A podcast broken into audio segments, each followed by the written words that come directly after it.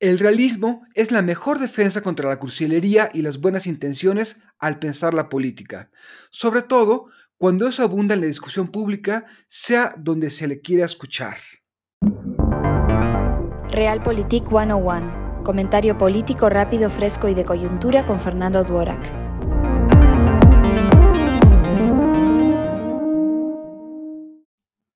Se cree que la forma en que se lleven López Obrador y Biden determinará el éxito o fracaso de las relaciones bilaterales.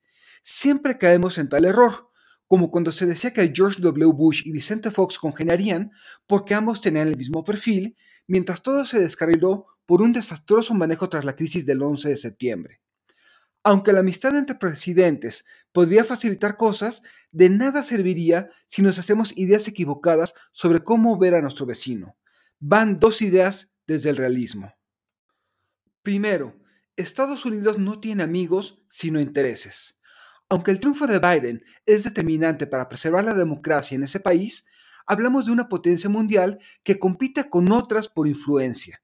Los gringos no serán buenos, pero ciertamente habrá un reacomodo de políticas y alianzas.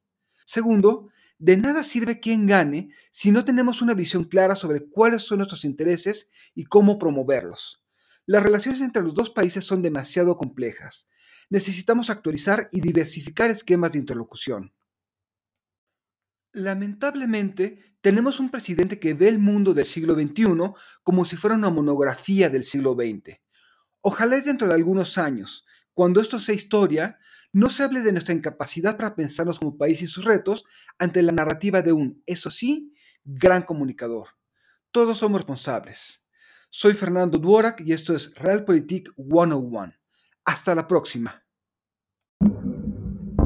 Sigue a Fernando Duorak en Twitter y en Facebook. Visita fernandoduorak.com para más información y análisis político.